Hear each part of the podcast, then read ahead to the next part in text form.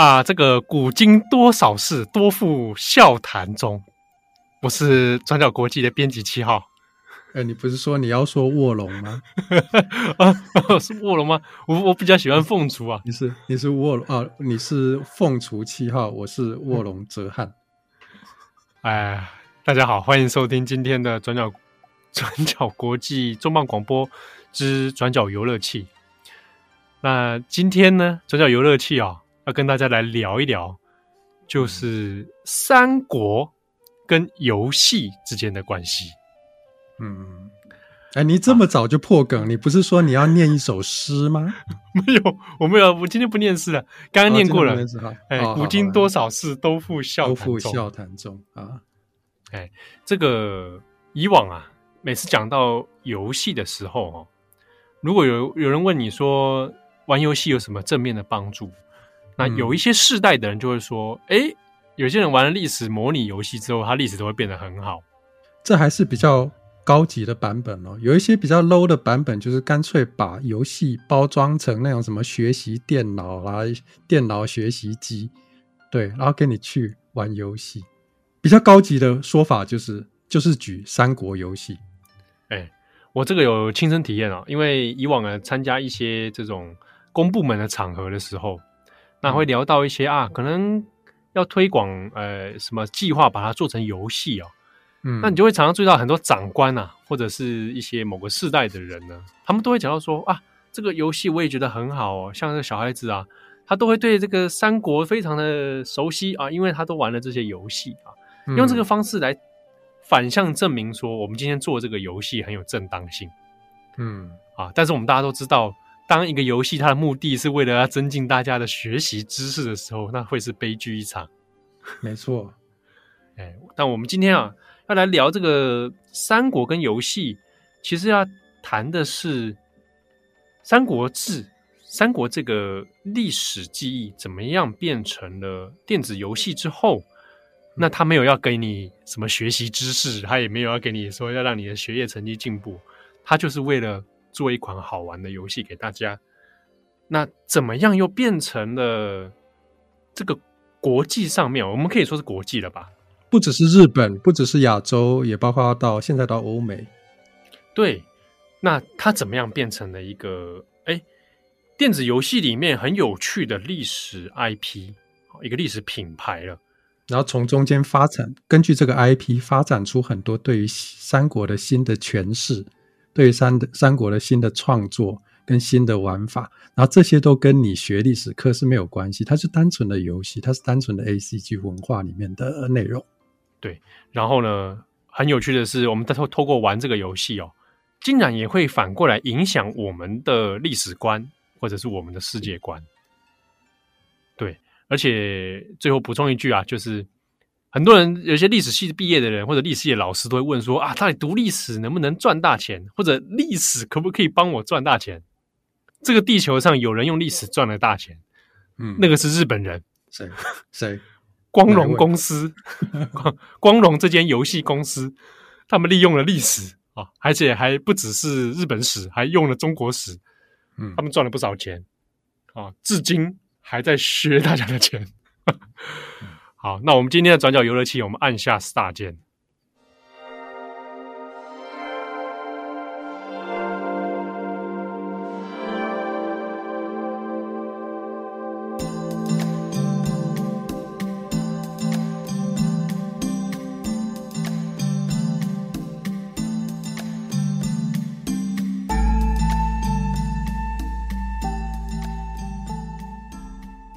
我们讲到三国游戏，第一直觉想的就是那个，对不对？哪个？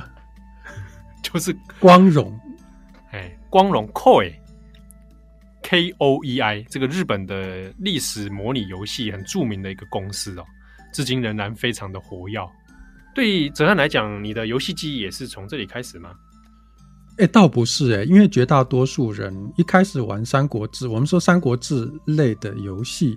呃，它是一个呃策略类的游戏，策略类的游戏大概就是它这个游戏大概就是你扮演呃我们说三国里面的不同的君主或者不同的这个领袖人物，比如说呃曹操啦、刘备啦哈，然后孙权啦，然后袁术啦、袁绍啦哈，甚至马腾啊这些这些主要的我们说当时的军阀人物，然后你开始呢，经营一些内政外交。然后去打仗，然后最后一统天下，匡复汉室，还是一统天下？你自己称帝称王，大概就是这样子的游戏。这个游戏大概都追溯到最最早可以追溯到光光荣了。但是我自己倒不是这样哎、我的我我玩的第一个游戏不是光荣，跟三国有关的第一个游戏不是光荣，是那个红白机上面的《三国志中原之霸者》，那是南梦宫的，但是也差不多是那个同时代的游戏。对，而且也是那个时期的，它是一九八八年嘛。对，一九八八年。那你知道吗？你知道那个那时候玩这种游戏，它是文字游戏哦，就是它虽然有画面，可是它很多那个游戏的讯息啦、游戏的指令啦等等啊，都是用文字来表达。那你你知道早期这种游戏都都是日文啊？嗯。所以我们我那时候玩，我记得我是国小，我是国小四年级还是五年级吧？那时候玩这个游戏，那也是这个游戏也是我第一个玩的那种非动作非射击，就是不是那种很直观的，那它是一个文字策略的游戏，是这样文字策略的经营游戏，是我第一个玩玩的游戏。然后一开始我们就我就我拿到了之后。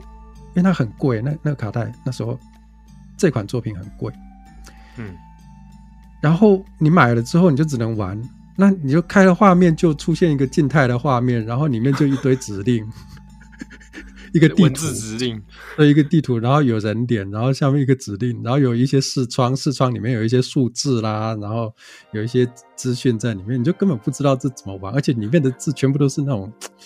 那种豆芽字、蝌蚪字，我我说的平假名呢，都是平假名跟片假名。然后怎么办呢？你买了就要玩嘛，那你就只能试啊。嗯、就是说我这个指令按下去，它当然有一些很基本的汉字会出现，你大概就是根据这些汉字，这个汉字就是你茫茫大海的里面的几个小小的孤岛。然后你就从这小小的故道开始出发探索，就是这整个这些平假名、这些平假名跟片假名，它所表示出来的意思是什么？你要慢慢探索说，说、嗯、哦，原来你你按了这个指令会怎么样，按了那个指令会怎么样？然后经过不断的经验反复的累积之后，你终于摸清楚这套游戏是怎么玩。然后我们就，对对对，我就是在在这种状态之下把这个游戏给打打破关了。哇，那你的你的推理能力其实很强哎。对，就是不断的试错吧，不断的反复试错这样子。重点是你还能从这从从中体验到乐趣，这是不简单的。对啊，哎，后来就觉得哦，超好玩的哎。不然一般的小孩子，这个是我当年也会放弃。这个在当年比较有可能，因为当年没有很多游戏可以选择。然后今天这种注意力，大家注意力爆炸的时代，就是你注意力被就是各种资游戏的资源给占据的时代，你很容易就是这个游戏这样不好玩。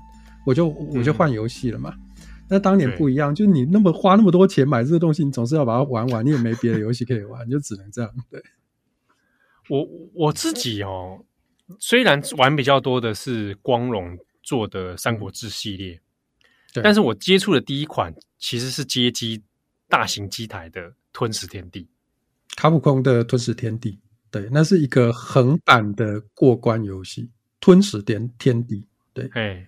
吞食天地这四个字当年很震撼我，小朋友的我，他说：“哇，这四个字什么意思啊？吞食天地，吞食天地，那个他的日文是天机を食らう啊，这个就是把天地给吃掉嘛。对对。然后他的画风，因为就是其实还蛮 当年那个八零年代哦，日本像那种南熟啊、北斗神拳呐、啊。嗯。啊，那种硬派血性男儿的那种画风，嗯。啊，其实他那个也是的确是从日本漫画改过来的啦，嗯，好啊，同名的漫画这个吞食天地，对。对对啊，那个那个漫画在日本的那个剧情里面，其实本来也就是蛮多的空想啊，比如说会加入很多神怪啊，里面有很多妖魔啦的，就是妖魔的剧情啊，对对对，后来也腰斩了，那卡普空那一款《吞食天地》这种过关游戏，在大型机台因为还蛮蛮常见的。对，那个那个也是我当初我我之前有在我们节目里面有讲过，就是我以前很少玩街机嘛，因为当时的街机文化总就是给我们这种只只敢待在家里的乖宝宝，觉得街机文化太也太太可怕了，这样 对，有坏坏小孩的感觉。但是哎，我那时候很迷这款呢，就是就是吞食天地，我很喜欢玩了。每次去只要跟朋友一起去的话，我都会玩它，因为它可以两个人双打。嗯，那一人选一个角色，那他就可有几个角色可以选嘛？哦，关羽、张飞、赵云、黄忠、魏对吧？魏延啊，对，没有马超是魏延哦。对对对，是魏延，没有马超。对，所以五虎将当中，哎，那五个这个几个角色，他就有各自的技能跟操作的这个形态，然后大家就两个人可以合力闯关，这样来。打倒敌人哦，所以在那个时候其实真的是蔚为风潮，而且也影响了后来很多这种横版过关的游戏。嗯。对，尤其是它里面的就是对于这五虎将，当然不包括马超，五虎将的那个形象的角色的塑造，就影响了往后好几代的三国游戏。对，好，那我们今天其实特别还要讲是说，当然三国游戏它种类在早期是蛮多种的。嗯，哦，我们八零年代刚刚讲到，像是哲汉玩到的《中原之霸者》，或者是我们都有玩过的《吞食天地》啊，类型就不一样。嗯，那当然对后世影响很大的会是光荣的《三国志》系列啦。对，他到现在都，他现在一直出到第十四代，也是晚近的，呃，晚近都有一都一直有作品。对。那以它的开发年份来讲，它就是算是八零年代开始，啊，一路到了现在。嗯，呃，哲汉，你《三国志》系列自己是从哪一代开始玩？你说《光荣三国志》吗？嗯，《光荣三国志》我是从四跟五，我两千年初的那个时代。哦，四跟五，好，我自己是从五代。嗯，对。那我我先讲我自己接触的那个管道好了。嗯，我我玩《三国志》啊，其实一开始并不是从 PC 版，嗯，其实是 PS 版。电脑版发行的时候，其实就蛮受到欢迎的，因为它前面几代已经累积了这个成功嘛。嗯，好，然后到第五代的时候，它的玩法啦，然后它的人物图像啊，都算是一个蛮要进性的这个变化。嗯。那后来五代，它就隔没多久，它其实就就有做了不同平台的移植。那后来有出现在 PS 版上面。当时最让我应该印象很深刻的是《三国志五》，它融合了包含它的片头动画，然后它的游戏当中的这个事件动画，它去融合了中国拍的那个老三国那个电视剧。哦，对对对对，我记得了，我记得了。对对，所以我当时还想说，哎。那难道那个老三国是中国是日本拍的吗？我小时候还不知道，说哎，还是说他们两个是中日合作 啊哦，然后就玩游戏玩一玩，因为我玩的我玩我当时玩的《三国志五》是日文版的，嗯，因为 PS 嘛，哦 PS，然后日文版，你也是像我这样子摸索嘛，在在一堆看不懂的日文之间摸索。哎，我那个时候开始就开始学，我那时候开始一边在学五十音啦。对对对，所以我也是一样，就是三国游戏其实是很多人的日文启蒙，就它不不只是很多人的三国启蒙，它也是日文启蒙。对，就从这时候我们开始去学日文。也也有趣的是，因为三国游戏它汉字很多，对，对，汉字非常多，所以你学习起来，它你再看起来，你你那个克服的门槛好像相对低一点。嗯，甚至他那个玩玩玩的时候，游戏的界面用的几乎都是中文汉字。哦。那这就跟我那个我玩的那个第一款那个中原霸者，对，跟中原霸者已经有点不太一样了。对，对，因为当中原霸者所有的武将的名字全部都是那个片假名。对对对，这个当然是跟硬体有关啦。从对对红白机，它那个时候能显示的字体哦，然后到后来我们电脑版，其实可以容纳的字体的数数量就更多了，所以我们就可以看到更多的汉字出现。嗯。对啊，那其实我我讲到玩《三国志五》，那已经九零年代了。其实九零年代那个时候，嗯、我相信看那个时候哲汉应该已经也有历经过那个时候的台湾也有很多这一种三国类的游戏。对，最印象最深刻的对我是那个志冠的《三国演义》，一九九一年的《三国演义》。对对，志冠那款游戏，志冠科技上。对，那个那个游戏很有趣，就是你知道他这他他那个片头的印象啊，就是《三国演义》开场的那个诗啊，“滚滚长江东逝水，浪花淘尽英雄，是非成败转头空”，巴拉巴拉巴拉，那那那首。然后他那个片头音乐啊，我再回去听，那时候就印象非常深刻。然后现在再回去听。哇，那真的是老泪纵横，不是老泪纵横，就觉得很很有趣。就是片片头那个感觉很像日本演歌，你知道吗？哎，真的，哎，他其实他的风编曲的风格，对，很像日本演歌。然后慢慢到了后面的时候，在曲子后面，哎，他开始有那种中华民国颂的感觉，知道吗？从日本演歌到中华民国颂，哦，就是他表达了一个台湾被殖民史的 历程，好，好神秘啊。好神秘的感觉，对。然后这个他的片头曲是我印象最深。另外一个印象最深的是什么呢？他所有的指令都是用数字键输入。哦，对，所以呢，所有的数字键到最后就是你，比如说你要做什么内政，你要开发土地啦，然后你要出兵啦，你要征兵，你要招募人才，到最后就那个数字键的搭配都都会变成固定的搭配，所以你玩到最后会很熟练，然后就手好像那个公司的会计在那边按数字键，好像在。在按计算机一样，所以到最后就是你很熟练，就是一直在那边按数字键。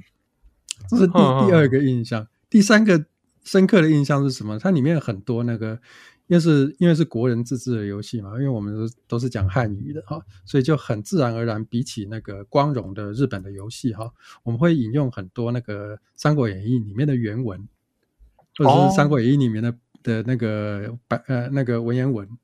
我说什么？比如说你要出兵要打仗，要你要打一个打一个对手的时候，他就说，比如说你扮演曹操，然后你要去打刘备，你说他就会出现语音哦。那时候用那个那个喇叭，就是 PC 的那种很噪音很大的那种喇叭，发出来的声音就是刘备汝多行不义，吾将伐之。然后刘备就是说曹操匹夫，安敢欺吾？然后就超级吵，非常吵。然后你打仗的时候啊，进入战争的时候，就会你要用弓箭手，弓箭手放箭，然后就哦，电子当时的电子音啊，对，那时候那时候不是透过 MIDI 音效卡放出来的音，那个语音不是透过 MIDI 音效卡放出来的，嗯嗯嗯，而是透过 PC 本身的硬体喇叭放出来的。哦，所以那个那个声音就非常的，就有点像是那个。你去玩街机那种，它什么 Hadouken 啊，然后就是那个会会失真的失真的失真，对，然后就是所以就是这种很有趣。什么？你去笼络一个敌方武将，你要让他叛变，然后说良禽择木而栖，贤臣择主而事，然后他就跑过来了。哦，大概就是这样，就很很有趣，就是有各种。然后我也是因为就是看到里面的这些很奇怪、很有趣的文言，然后开始去读。《三国演义》，三国，对，开始读《三国演义》，因为我爸也是三国迷，所以我们家本来就有一本《三国演义》。但是在玩这个游戏之前呢，我都没有发现我们家有这本书。哦，玩了三国游戏之后，我就发现，哎，我们家有这本书，然后就是开始拿出来拿出来看三国。而、啊、我因为我爸也是三国迷嘛，所以我爸会跟我抢电脑玩《三国演义》，这是玩那个志冠的那一款，这样。对对对，这也是我第一款。呃，也是人生中唯一一款我爸妈会跟我抢游戏，就是我爸啦，我爸会跟我抢游戏的，抢着玩的游戏。然后那时候，欸、从那时候开始，我就是一个呃非常迷的《三国演义》的读者。然后就是，甚至是、甚至是在家里啊，那时候还学生时代嘛，晚上睡觉前就在床上啊，就翻几回这样看看，啊，然后看他睡着。所以《三国演义》那时候我大概从第一回到第一百二十回，这样反反复复，大概看不下，可能上百遍了吧。哇啊！因为游戏而启蒙啊，对对，因为游戏而启蒙。哎，对耶，其实像像我自己啊，是我早期其实是横山光辉《三国志》的影响。嗯，而且不是漫画哦，是动画版。那个时候台湾出了一套代理他的那个动画录影带，嗯，然后家里就。就是爸妈觉得说，哎，这个好像对这个孩子的教育很好，历史教育嘛，又是这种打着教育的名号，对。对啊，然后就用这个录影带，就说，哎，那你拿去看啊，你感觉就会变得很很很陶冶身心嘛。最后你变成冷淡熊这样，对，冷淡熊那个 YouTuber 那个，哎，他其实不是 YouTuber 啊，他只是在 YouTube 有开频道，但是那个中国那个中国的 UP 主，他用的又是另外一个那个公映的。对，东映的那个，他用的是东映《三国志》，对，很那个那个也很经典，很好看。那我小时候看到哭啊啊，真的啊！我小时候看那个看到哭，因为他他的主题曲是古村新司唱的嘛，《风之花传》。哇，我小时候看那个真的是看到后面哭哇！那我我以前是先受横山光辉，这是日本漫画家，他做的这个横山光辉《三国志》，那在日本是很出名的一个漫画系列。嗯啊，那个后来也改编成了动画版。那我是被动画小时候被这个陶冶。那后来看到三国的游戏之后啊，比如说这个吞食天地啦，嗯，然后这个光荣版的三国志啊，然后又进去玩。那同时在看央视那一套那个那个老三国啦，嗯，那也因此呢，知道在小学时代这种有点历史中二的感觉的我，哎，就变成了一个三国迷。啊 啊，那因为同学之间也有人在玩《三国志》，所以会互相去去交流彼此的那个经验。嗯，你你们当时都是怎么样交流这些经验的啊？你们都你们都谈什么啊？哎啊，就是当然会讲说你是怎么样统一天下的。哦，但是有一个有趣的部分是《光荣三国志》系列啊，它后来因为有增加一种新的机制，就是自创武将。嗯，你可以自己在游戏当中设定角色，对，你可以帮他重新取名字，然后设定他的能力。对，那小时候的我们就喜欢把自己设定，然后还有同学也都设定进去嘛。对对对对对，然后自己就会在里面组建国家啦，然后 大家都做一样的事情。呃，对啊，攻城略地啊，大家大家都做一样的事情嘛。然后把你的同学俘虏之后斩首啦，对啊，俘虏之后斩首啊，要不然就不想不想把你关到死这样。对，就是会有这种彼此之间会交流大家的游戏经验、游戏体验这样子。嗯、但但是，呃，像泽汉刚刚讲说，你会跟你爸爸一起有这个争夺电脑的情境嘛？嗯，好，那但我自己个人的童年成长，大部分是属于一个人跟我跟或者是我跟我妹妹而已。嗯嗯嗯。那三国那系列，我妹妹妹妹就没有参与了，这个比较是一个人在玩的事情，哦、你就可以独享，对对，所以对我来说，我每次。回忆起三国的时候，都是一个一个放学的宁静的夏日午后，然后我一个人在那里看着三国的情节，然后莫名的感受到一种历史的沧桑感，还有你个人的空虚感 啊、哦，没有朋友啊，只好回来跟这些三国武将当朋友的感觉。对，这个上有古人呐，啊，哦，就是。我自我自己的三国体验是蛮个人化的，蛮、嗯、个人的。嗯，对，那包含从五代，然后六代七，就一路这样玩下去，其实差不多就记录了我国小、国中、高中的一段这个中学成长的岁月了。嗯，对。那我我的感觉跟你差不多啦，也是蛮个人的感觉，其实跟同学比较，真的是比较少聊这这个部分。这这些题材，那主要是自己玩游戏之后去阅读《三国演义》，然后或者是看相关的，甚至是我到最后去翻《三国志》，翻翻正史。嗯，而且其实坦白个人，坦白讲，就是身边当中会跟你聊三国的同学，好像也不是很多。嗯，对啊、我觉得说，哎，这个人好像怪怪的。你就是三国仔，现在日本也有三国仔嘛，然后对啊，就三那个形象都很怪，三国仔，对不对？对啊，然后。大概就是这样构成。我们大概是你看，我们要算下来，八零九零年代，嗯、然后进入到是两千年代嘛。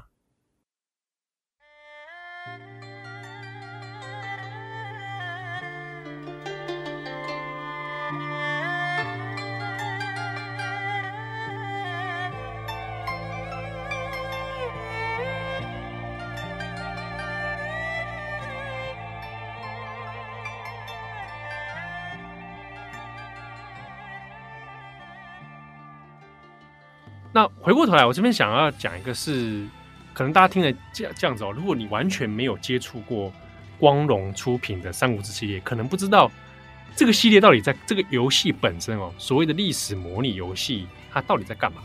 简单来讲，就是让你纸上谈兵的游戏啦。呃，我们如果大概粗分一下，这整个系列它会有一些既既定的游戏模式。嗯，好，我们通常都是扮演一个君主。对。那这个君主呢，我们就可以这个调兵遣将，然后我们可能有准备军事啊，那就会征兵。嗯、对，啊，那或者是我们要执行内政啊，内政可能就是有商业、农业这样子，那它就会有那个数值。它大概就是分这个内政跟外交两个方面两个部分。然后内政的部分就是你刚刚说的是，呃，比如说是奖励农商啦，就是开垦土地啦，哈。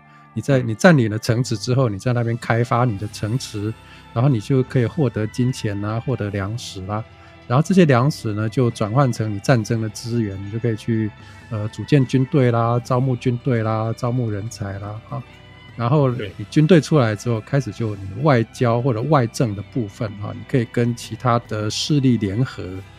或者是你可以跟其他的势力啊、呃、做什么样的技，什么远交近攻啦、驱虎吞狼啦这些技，这些外交百合、外交纵横的技巧。然后你还可以去战场上打仗，这样。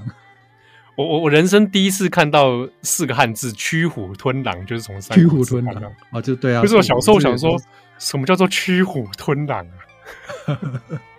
驱虎驱虎吞狼有点类似我们现在讲那个煽动挑拨打叫人家帮你打代理战争的这种感觉，驱使一头老虎去吞掉那一头狼，对，没错，驱虎吞狼。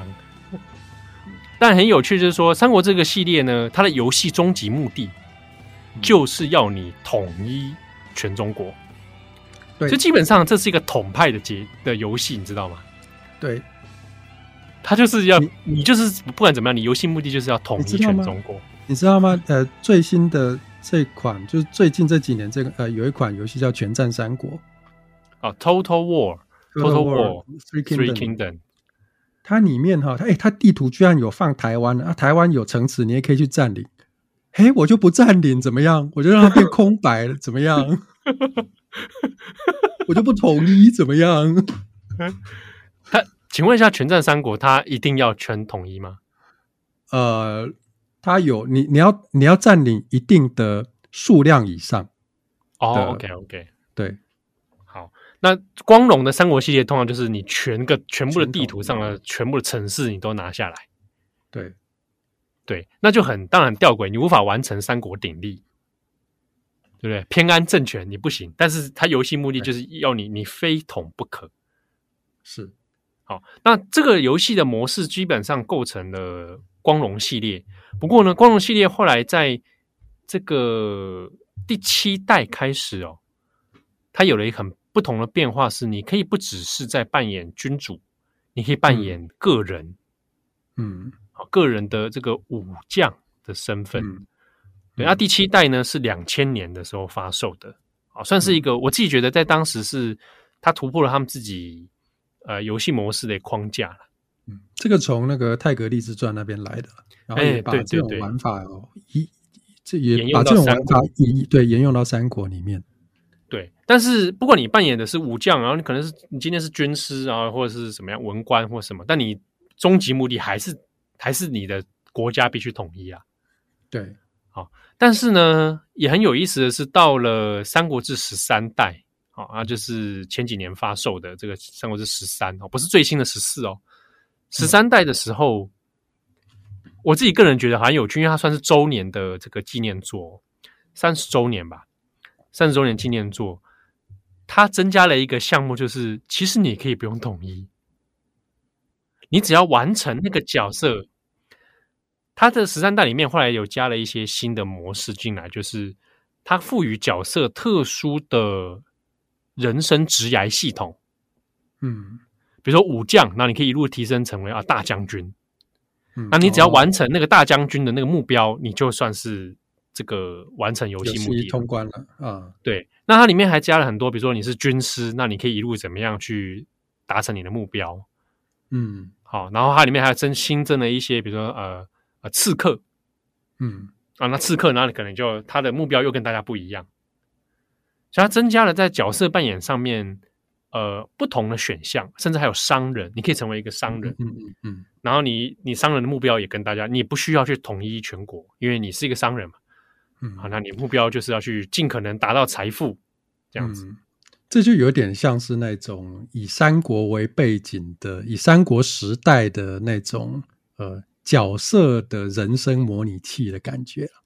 对对对，那到那到十三代这一点，我倒是觉得，哎，我觉得至少他脱离了我非得统一中华大地这件事情。嗯，他多了一些不同的可能啊。这也是光荣系列的，就是说光荣系列三国志，大概它一直有可能至少两。两个不同的玩法，就是它每一代的那个方向都不一样。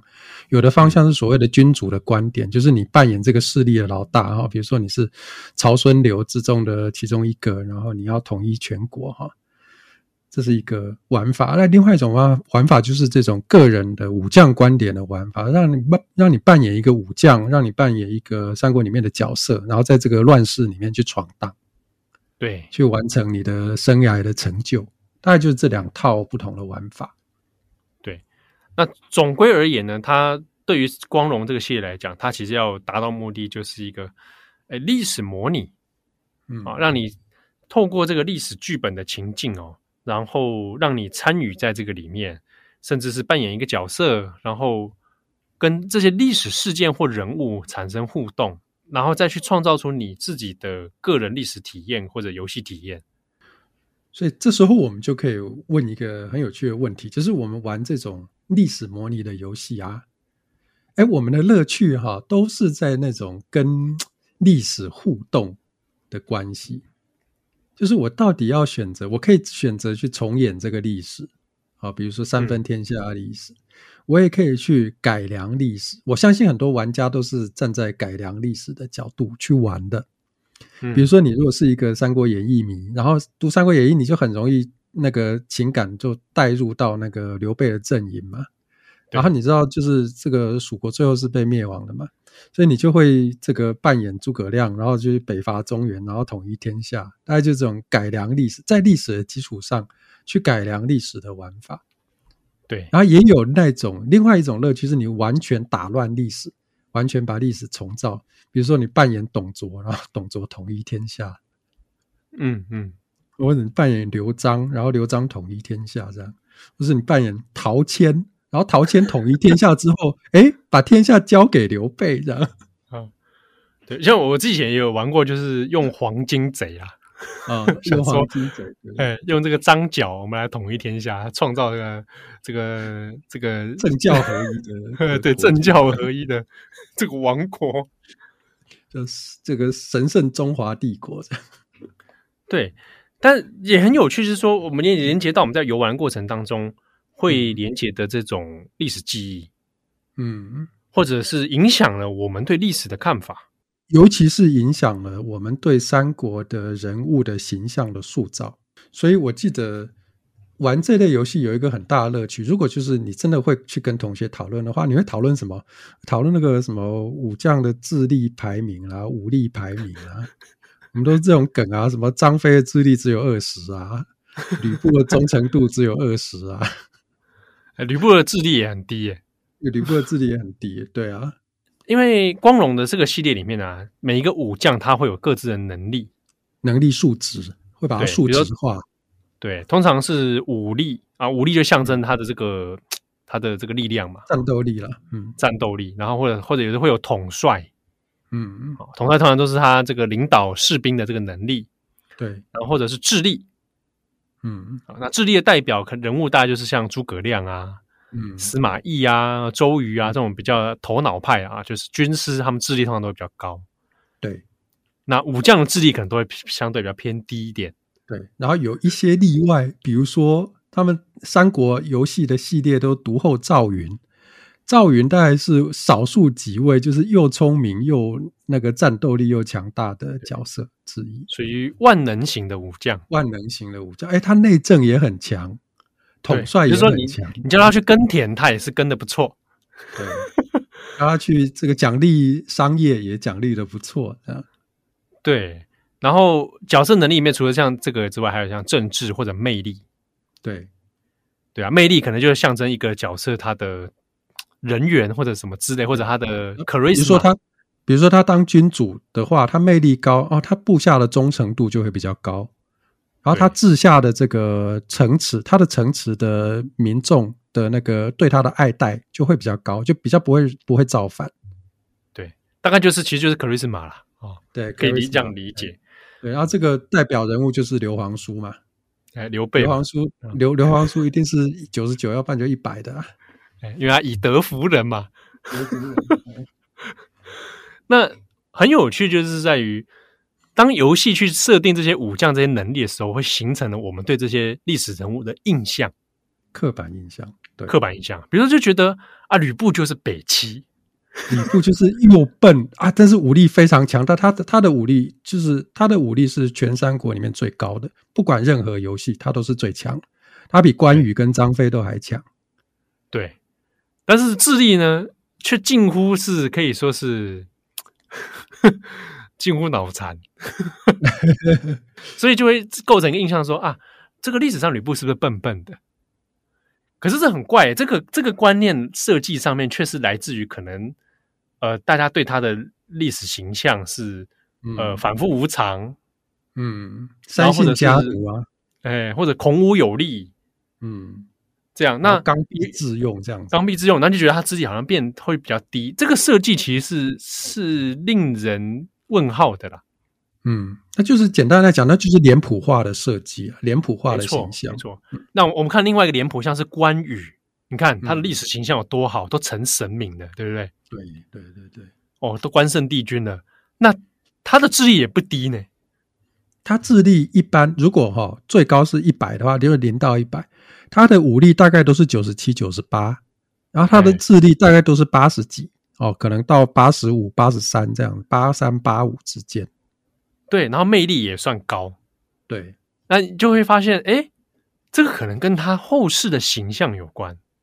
嗯，对他的人格啊，我觉得哎，这个人就感觉很就很赞。那他的各方面又有韬略嘛，他也读 春秋啊，对不对？读春秋读书啊，对，又有韬略，又讲义气，哎，这个五欲俱全，五欲俱全。那就反映在哎，游戏设定上帮他也是设计成这种哇，呃，蛮万能的，然后对整体能力都很优秀的一个人，嗯。那反而也变成了我们把历史人物也是，就像刚刚哲瀚说，脸谱化的这种记忆。嗯，再搭配一些，比如说在呃，因为在这种策略类的三国里面，哈，这些人这些人物的形象就是一个数字跟一个人物的肖像营造出来的。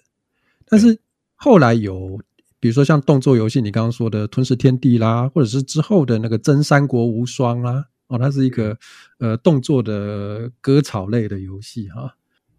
啊，要跟他解释一下割草类啊。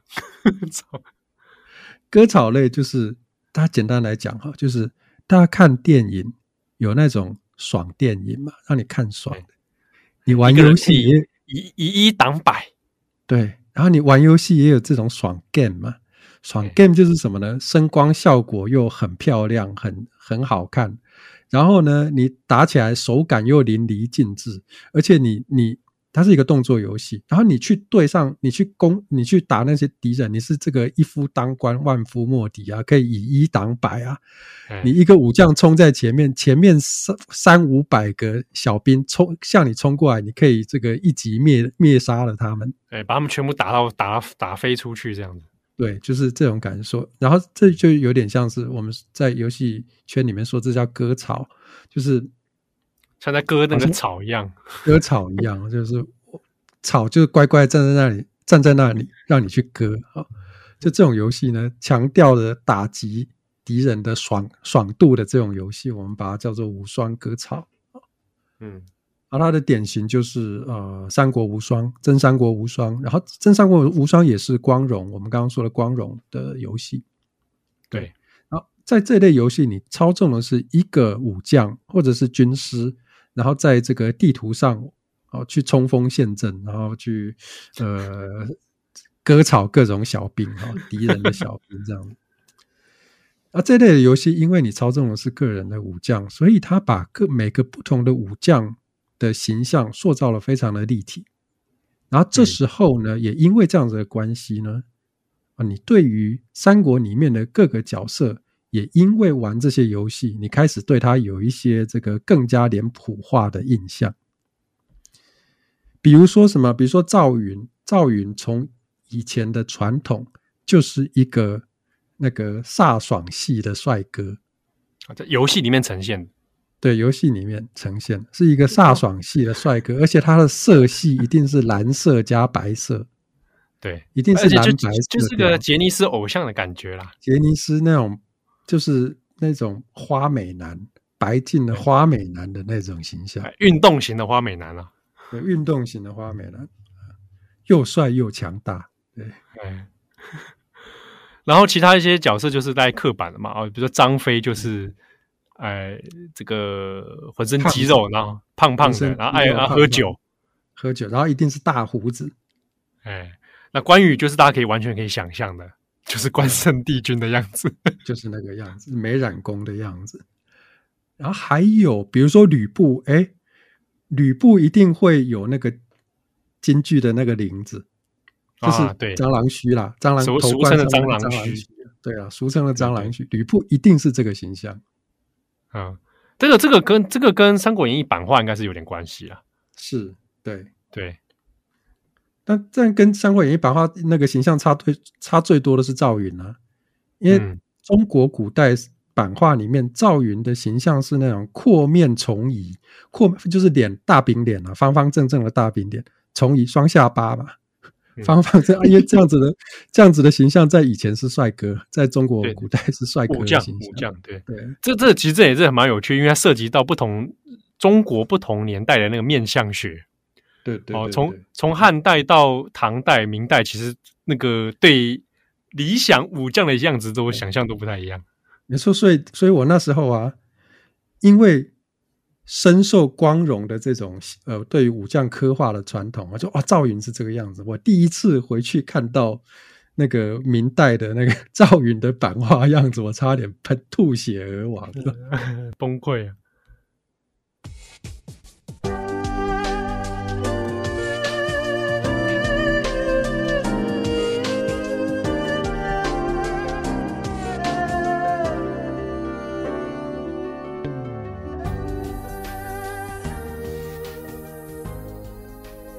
不过当中也其实也蛮有意思的是说，玩三国的游戏，然后或者是读历史啊，我们大部分其实是呈现都是男性嘛。嗯，那就我自己个人的体一个很有趣的体验，是我第一次在玩《三国志六》的时候，《三国志六代》是一九九八年的时候发售的，啊，那是电脑版。那六代呢是算，因为那个时候也刚好碰上 Windows 系统啊的这个这个变化，硬体的变化，软硬体变化，所以光荣在六代上面哎做了一些界面上的不同。但我，我跟大家讲的是说，当时我有买那个攻略本，应该是第三波吧，嗯、还是什么代理的攻略本，然后就有出成、嗯、出成中文版。嗯，那。那个攻略本很用心的是说，它不只是游戏资料的各种设定，还有包含各个城市啊。嗯，你知道这比地理课本还好看哦。他就介绍每一个城市的地理环境啊，对对对对对对对，然后历史故事之类的哦，还会有城名这样，然后方位这样啊。嗯、那他那个攻略本有趣的是说，日本原版它就它就是这样做，他会找日本的历史作家有在里面会穿插专栏。哦，那里面我印象很深刻，他有一个叫森下翠，他是一个日本日本的历史小说家。嗯、那他在里面呢写了一篇专栏，就是在谈说三国世界里的女性。嗯，那那个时候我小学应该五年级吧，五年级还是六年级？那是我第一次看到这个东西的时候，算是打开我对于历史认识的一扇窗。嗯，就是我我那个小学的我没有想过说啊，原来女性。在历史中的角色是应该可以拿来独立来观看，对，然后不然不然我们根本就没有没有就不会注意到，其实你读历史课本，那出现的名字大部分就几乎都是男性的名字，就女性的名字不会出现在里面。但我们小时候在读的时候也不会意识到这件事情。没错，那我看那个专栏就知道说，哦，他们是被历史给掩盖的一群。嗯，然后那个专栏就开始会提到说，有像很多的这个呃人名，但他们很多只有姓却没有名。对，那也讲到了这个历史记载的一些以男性为中心嘛，嗯，好，那那篇专栏我觉得它有意思的是，他也提到了说，女性其实在历史当中扮演了非常重，其实是很多时候是关键的，或者是有影响的角色，可是他们不会被记载上去。对，那这个攻略本给我的这个印象，算是一个蛮有趣的体验。从那之后，哎，开始留意到说，哎，游戏里面这些三国。好像以前是不太有女性角色的，嗯，好，那顶多就貂蝉，那可是貂蝉常常就是一个历史事件过场动画过去，它出现在过场动画，对，对啊。那随着这个游戏系列的发展，光荣开始也把貂蝉变成可以使用的角色，嗯，哦，然后以及后来像这个七代以后啊，开始出现了可以结婚，嗯，结拜义兄弟，然后或者组成家庭这样的系统出现。哦，那才开始有这个女性的角色，嗯、那或者是呃，女性出出现，比如说像是这个异族啦、蛮族啊、祝融夫人这样子。祝融夫人是那个孟获的老婆。哎，对对啊，从云南一带这样子啊，对，对，所以女性这个，我觉得大致在游戏当中，这个历史模拟游戏当中，也蛮有趣的一个发展。嗯，因为它早期的。就如你所说哈，早期是没有女性的角色，有的话也只是过场动画。那后来慢慢的发展出，从一些呃《三国演义》里面有记载的、有提到的这些女性角色为中心，哦，开始慢慢发展出一套那个三国里面的女性角色的戏谱。所以一开始我们最最常听到的那些女性角色，就是什么貂蝉啊、大乔、小乔啦，哈，孙夫人就是刘备他太太哈。那后来他们就把它叫取名叫孙仁或者是孙尚香哈，然后蔡文姬啦啊，然后什么蔡文姬，哎，黄月英呢？黄月英就是那个诸葛亮他老婆黄氏，哎，黄承彦他女儿，然后还有什么承彦的女儿甄夫人呢？哎，甄夫人是那个袁甄甄夫人是那个本来是袁姬啊，袁袁绍甄姬啊，袁绍他儿子的妻子。然后后来这个曹操灭了袁绍之后呢，把这个他曾夫人给抢过来。那本来想要自己娶，后来呃让他许配给自己儿子啊，就是曹丕，是曹丕的夫人。对，所以然后加上像比如说刚刚讲那个三国无双系列，因为要增加不同角色嘛，对，那也为了增加很多女性角色啦，嗯，所以也也把这些女性角色。对，很多武武将的女儿，对啊，所以比如说呃，关羽的女儿叫关银萍啊，嗯，然后吕布的女儿叫吕林綺，啊、呃，张飞的女儿张新彩，对，然后这这些都这些都有一些呃，你知道这些都有一些那个背景的基础。而不是凭空创造出来的，就是历史上真有其人，只是他没有什么记载啦。然后在这里还，我觉得我可以提一个例子，就是呃，二零一九年出的一款也是三国游戏，我们刚刚提过了《全战三国》啊，偷偷里面有一对有一个角色叫镇江，镇江。对女性的角色镇江，然后她的身份是一个女性的盗贼，起义的盗贼。哦，带领着一群流寇的势力这样子，嗯，那她在她在历史的原型是那时候的呃，叫做那时候的两股，在山那时候大概在那个东平啦，东平一带就是山东那个地区的山东的西部那一带哈，起义造反的女性的土匪有两位女性的土匪，一位叫郑氏。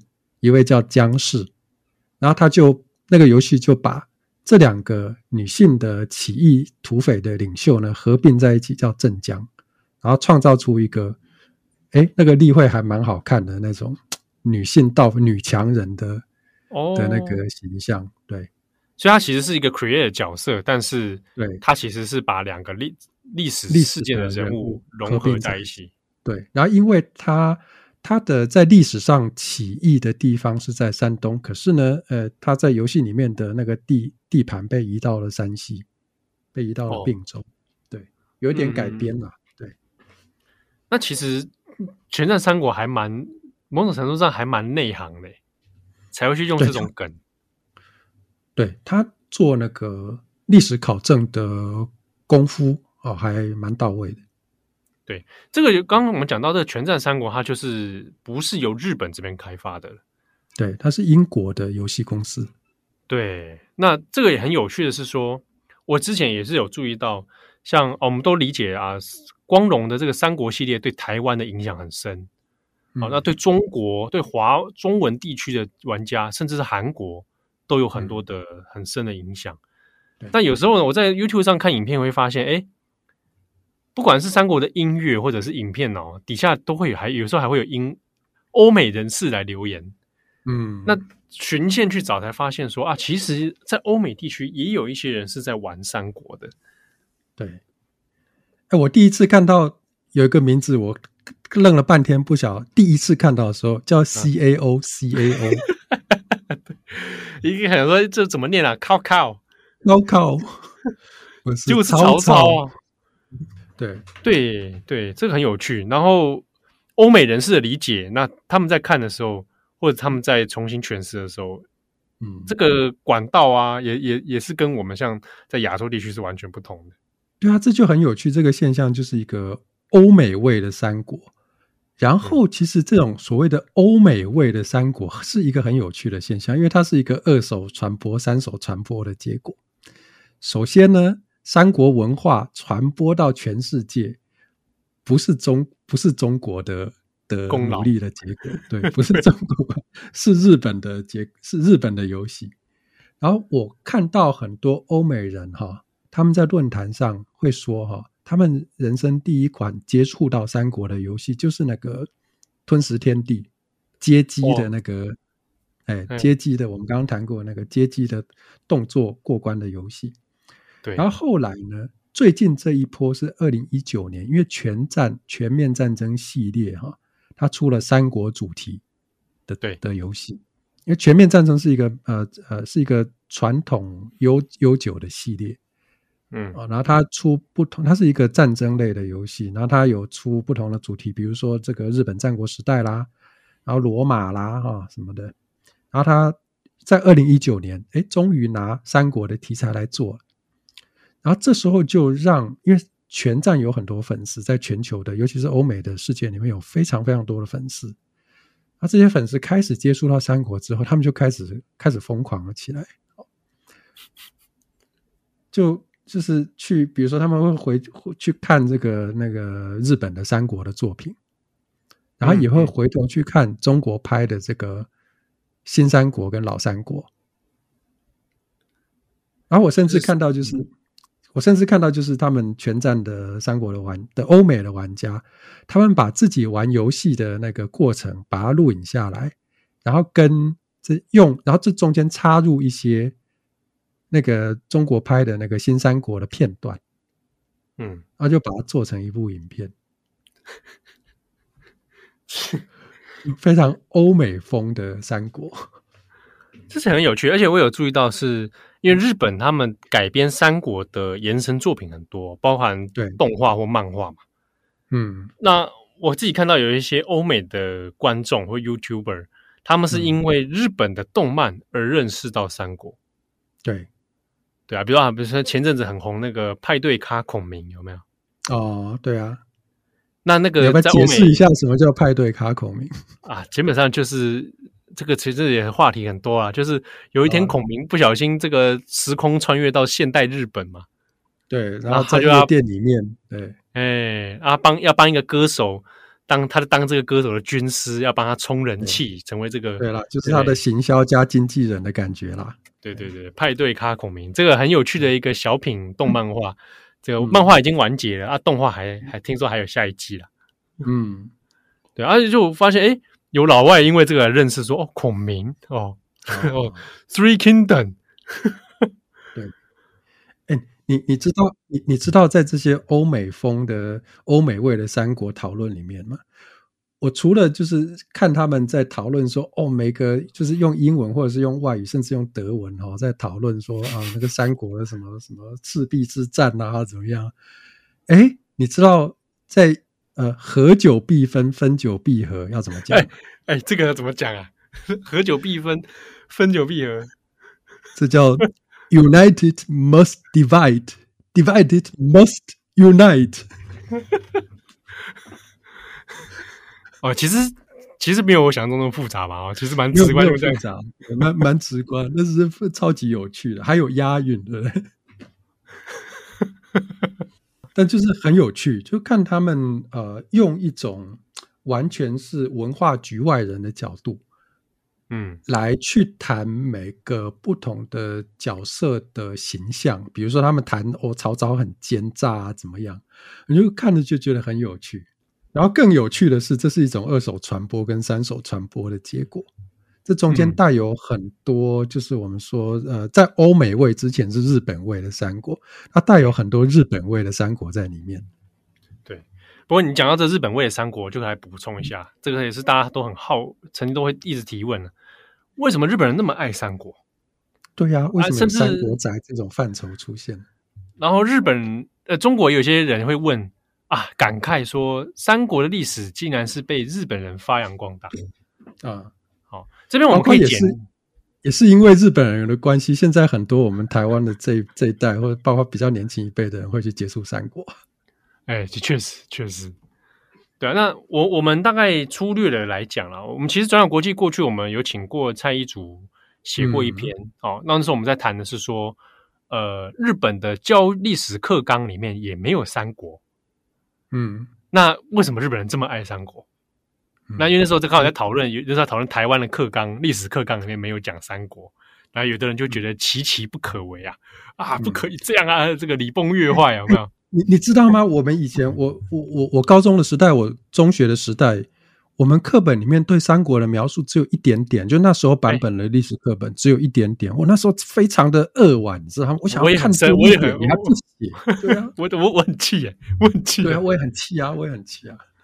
对啊，我想说，我想要多知道一些史实的研究是什么，结果你给我一语带过，没错，跟我说什么东汉末年，然后是什么赤壁之战，就讲赤壁之战而已。然后说赤壁之战是这个以少胜多的什么经典战役之类，就这样而已。啊不最后跟你说啊？这个九品官人法，啊对啊，就这样啊。中间又跳过，哎，我的我的我的派对卡孔明呢？孔明在哪里？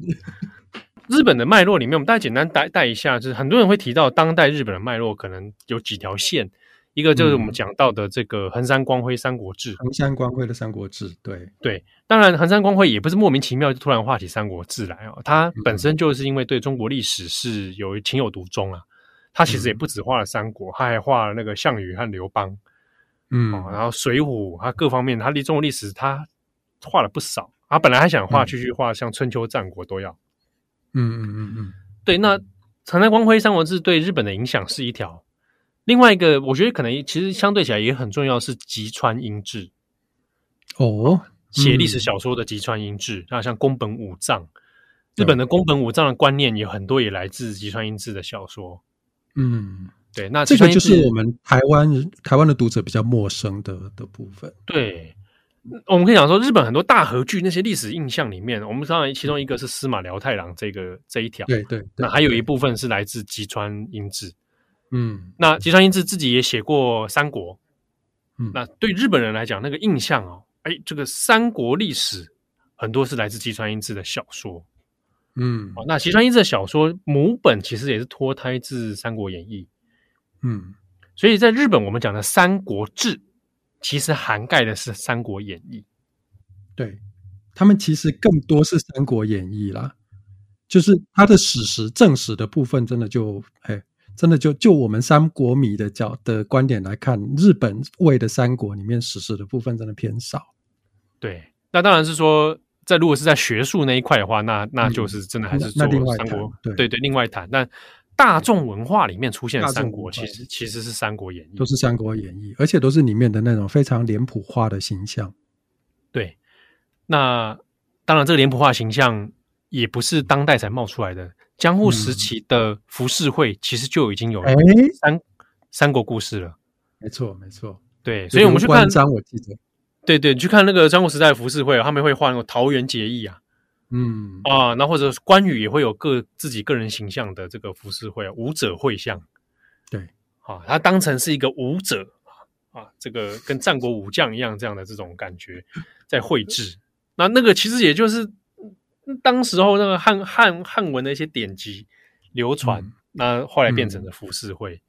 嗯，所以在日本的文化里面，对三国是有印历史印象的。那在随着小说。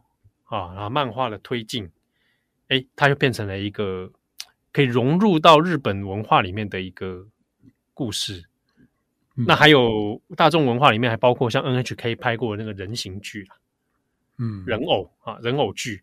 那人偶剧因为在日本算是哎相当罕见的一个三国题材的人偶剧。对，那的确它就构成了很多这个日本的这条线路。那加上哎，你看后来漫画的改编啊。然后到了游游戏出来之后就大爆发了，对对，所以大家就大家可以抓到这个脉络。嗯、那在他们在发展这条脉络的时候，中国跟台湾其实并没有推展出这么多广角经营的东西，比如说漫画、嗯、漫画，比如说游戏，嗯，对，影剧，对，影剧的话，那当然是就是中国拍的那个版本嘛，对。那据我所知，有一些哈，那个比如说传统戏剧、传统戏曲，比如说你说新编京剧，里面有一些新剧本也是以三国题材来创作的，嗯，但是这个比较没有走到我们说呃，我们说大众流行文化里面，对，就是没有像日本那样子哈，这么多角化经营了。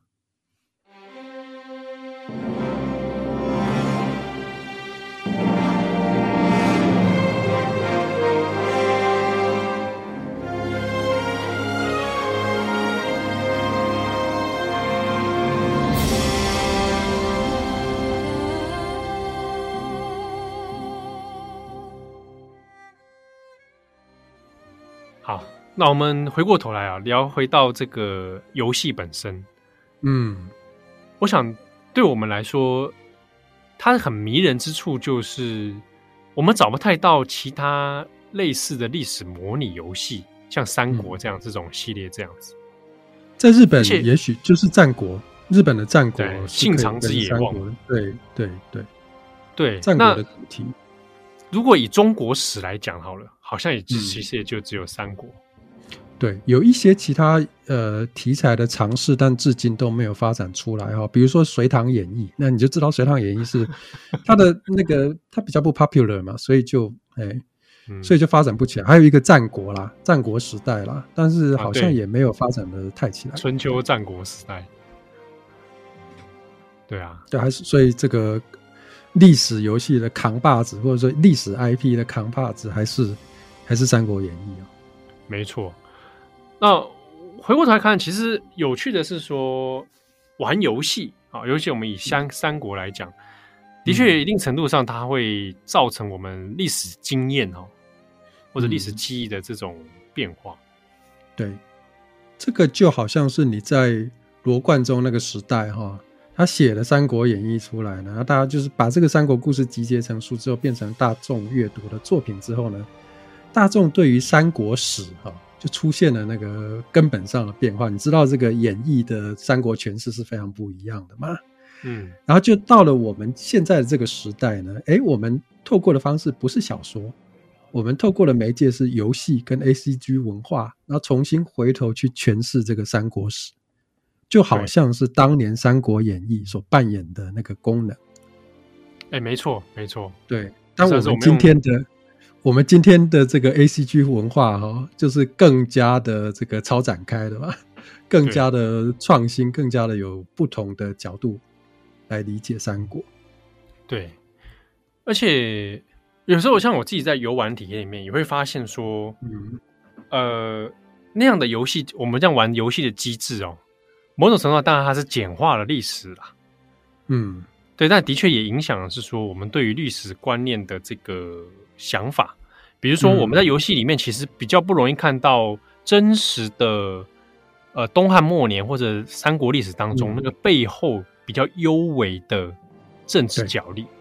对，对，其实在这个在呃《三国演义》里面就就没有、啊。其实看《三国演义》，对啊，《三国演义》就是一个 romance，就是一个 一个非常浪漫的小说。它是集中在角色身上的 romance。嗯，但是在三国的或者讲东汉末年的这个历史当中，我们其实知道，嗯、透过历史研究，我们大家也知道，它其实背后一个很重要的因素是这个氏族集团。氏族集团瓜分天下。其实那时候就是得氏，得到氏族的支持，你就可以成为一方之霸。哎，比如说这个氏就是呃地方有利人士的士，士农工商的士啦。对，啊族就是家族的族。对，哦，比如说我们举几个有名的这个东汉末年的氏族集团好了。嗯，啊，荀氏就很有名吧？对，荀氏啊，他是要到颍川那边的。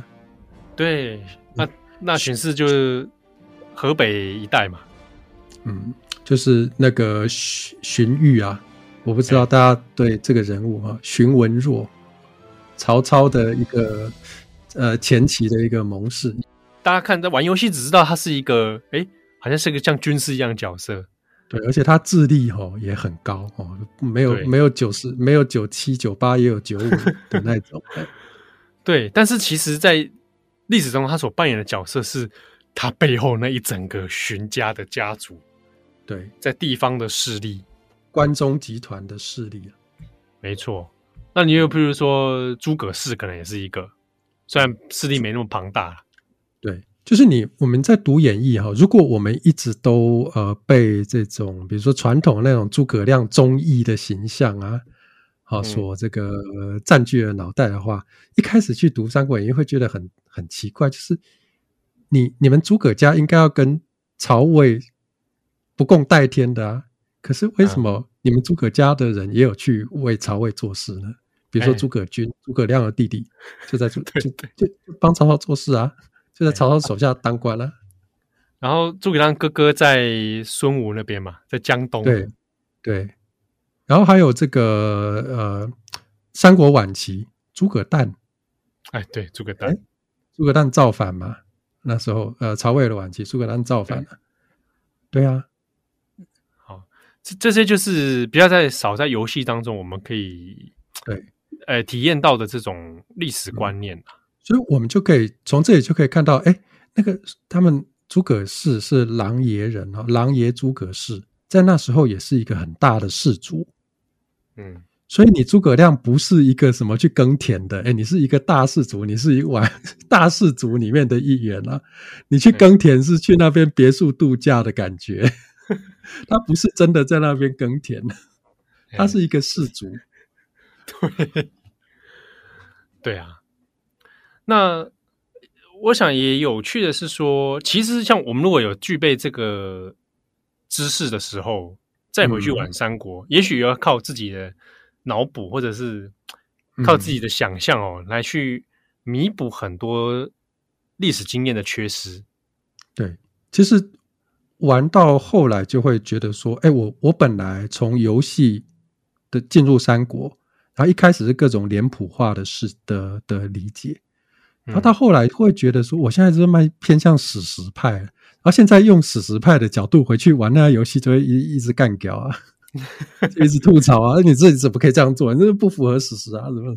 对对，但是呢，这个这种想法其实某种程度还其实还印证了历史学的一种观念，就是神入。嗯嗯嗯，对，historical empathy 哦，historical empathy 哦，这个文化文化资本哦，文化资本的那个光芒太强烈了。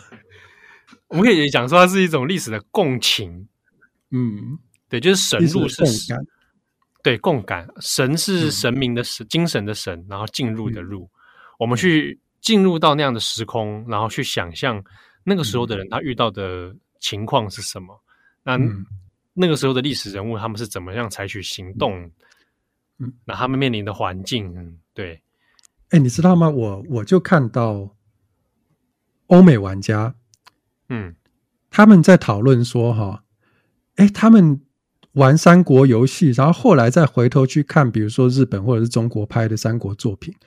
哎，然后他们再把这个经验呢，再回台投射到他们的游戏过程中，他们觉得哇，那个代入感好强啊！就是我现在知道，我现在很清楚的知道，啊，这本来原本对我来讲只是一个，比如说一个一个城池，一个地名，我现在知道那里是哪里，比如说濮阳，哎，吕布就是战濮阳，哎，好，然后什么赤壁啊，赤壁就不用讲了，啊，所以他们说那个代入感呢很强烈啊。哎，对，就是仿佛进入到历史现场。啊、对，啊，这个也是呃，游戏这个媒体哈、啊，跟历史能够互相碰撞出来的一种新的互动的方式。这一块，我想延伸出来讲我自己个人的一点点体验。嗯，就是当我当年在玩《三国志》，我我我我特别会举五六七这三代。嗯，原因原因是因为对我来说，它在技术上面五六七刚好也是三个不同时期的革新啊，游戏方式，或者是硬体啊，各种方面。然后五六七的音乐对我来说是相当印象深刻的，就是音乐一响起，我就会想到我某一个这个时光这样子。嗯，哎，我们这时候那个 BGM 是已经进来了，对不对？对对对，没错。我们 BGM 会有。然后你去你去 YouTube 上看这些音乐底下的留言，各个语言都有，有日文的、中文的、英文的、韩文的，你就会发现他们都有共同的意识，就是都出现思古幽情。嗯，不是他们的古，也也其实也不是我们的古啊，也不是他们的古，可是大家都共感，对对，大家就有个共历史共感，就是哦，我会想这个音乐，我会想到某一场战役，或者是我会想到某一个角某一个历史人物。或者是想到某一个时期的自己，嗯、那个时候正在玩这个游戏。哎哎哎哎，你知道吗？你知道吗？我我我以前我在德国的时候认识一个朋友，他跟我说，他他他说啊，他他家乡他是湖北人，然后他说啊，我就问他说，哎，湖北哪里？他说荆州。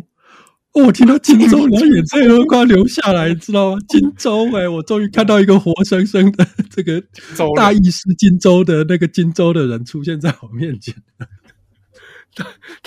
讲到荆州都都跑出画面来了，那华容道就在他家附近哎、欸，我的天哪！华容道，我在那个 YouTube 底下有个留言是写说，有韩国人留言啊，说，嗯，这个光荣游戏的三国的音乐，让中国、日本、韩国的人都在这里有了共识，他们都很和平的、很 peace 的在这里赞美一个游戏。决定三分天下这样的，对，中日韩三国，对，三分中日 中日韩三国在这边也和解了。这个这个是很有趣的一个一个感觉啊！透过像音乐或者游戏，那勾引出他这种思古幽情。嗯，那我想这也是我相信啦，过往的作品哈，比如说是戏剧啦，或者是小说啦，哈。这类的作品应该没有办法单独达到这样子的地步，就是跨跨国，而且这么这么投入，而且制造出一个这么庞大的社群，而且这么有创造力的社群。我想这应该是过去的这些呃承载的媒介，就是创作承载的媒介所没有办法啊、呃、表现的。所以这至少哦，在这里我们也看到游戏这种媒介，诶，它的特殊性在哪里？没错，如果。三国的人物有机会不小心穿越到现代，然后看见游戏中的自己，会吐血而亡啊！比如张飞看到自己智力只有二十，马上去，不是会吐血吗？我自己有时候会想，说不定他们会有一种很莫名的超时空感动。嗯，没有想到一千多年后还有人记得我，嗯、还有人记得我啊。哦而且，比如说这个魏延，魏延就超可怜。我是以反脑后有反骨、反贼的形象。对，那不管不管是什么样的形象，我觉得一个人被记得了一千多年以上，是非常奇妙的一件事情。对，这当然在呃呃其他类型的这种我们说战争模拟类的游戏里面也有出现，比如说呃，比如全战也有罗马时代，然后罗马罗马帝国时代的那些著名的将领啦啊，著名的这个战役啦，也重现在里面。我相信欧洲人去玩这个一样会有这样子的感觉。没错。好，那我们今天节目不小心又扯了超过一个小时，不是破纪录，破纪录，现在将近一百呃，将近八十分钟了。啊天哪！希望大家没有听到这个睡着哦。对，好，那感谢大家的收听。这个泽汉最后你有有什么话要说吗？嗯，你想吟诗吗？没有吧？我们要把那个。我们要把那个台词哦，你是卧卧龙啊，是卧龙凤雏的台词。算了算了，不要，我们就这样结束吧。我们就好，我 们结束。我是编辑七号，我是编辑七号，我我是卧龙泽汉。哎，好，我们转角游乐器，下次见喽，拜拜，下次见，拜拜，拜拜。